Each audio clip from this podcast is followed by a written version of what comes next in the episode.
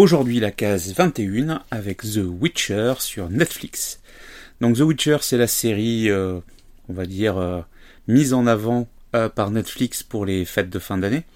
Donc série très attendue par les fans de la saga, saga livre mais aussi saga jeu vidéo. Alors The Witcher c'est une série fantastique. On est sur de la fantasy comme peut l'être Tolkien ou je ne sais, ou Game of Thrones pourquoi pas. En tout cas, on est avec euh, beaucoup d'humains. Il y a quelques elfes, euh, des sorciers, des magiciens, euh, tout un tas de, donc, de créatures humaines et fantastiques qui sont dans un univers très, très médiéval, sombre. Et on va suivre les aventures de Gérald, donc le sorceleur, puisque Witcher ça a été traduit par sorceleur en français et qui euh, est une espèce de mercenaire magique, euh, magique au sens où il fait de la magie, et qui va, euh, qui va essayer de sauver le monde dans lequel il vit. Alors ce qui est assez intéressant, c'est le...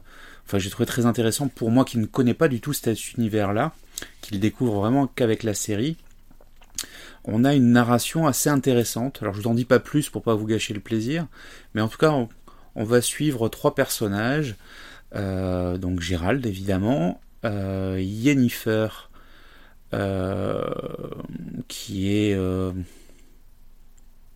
qui est une magicienne, on va faire ça comme ça, et Siri qui est peut-être moins intelligente que celle d'Apple, mais en l'occurrence, bon, c'est Cyrella en, en l'occurrence, mais tout le monde l'appelle Siri, qui est une princesse euh, en danger. Voilà, une jeune princesse en danger. Donc a ces trois personnages-là qu'on va suivre au fur et à mesure de, l'intrigue. Euh, le début est peut-être un petit peu complexe ou un petit peu poussif, je sais pas. En tout cas, le début, j'ai trouvé ça assez moyen. Mais en même temps, euh, la façon dont c'est raconté, ces trois axes d'histoire qui sont présentés en parallèle, va, euh, va faire qu'on s'y attache assez vite, on a envie d'avancer, et, euh, l'intrigue est vraiment bien construite puisqu'on a euh, une histoire, une anecdote par, par épisode.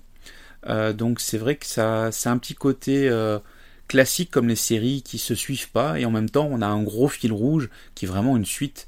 Et tous les éléments vont apporter des éléments pour construire cette intrigue globale et en même temps une aventure à chaque épisode qui se conclut. Euh, c'est vraiment sympa comme rythme et euh, voilà, bah, ça se regarde assez vite, hein, 8 épisodes euh, dans moyenne 55-60 minutes. En tout cas c'est très réussi, clairement il y a une saison 2, voilà je vous le dis. Hein. puis de toute façon on sait très bien qu'avec Netflix quand ils signent c'est pour deux saisons à minima.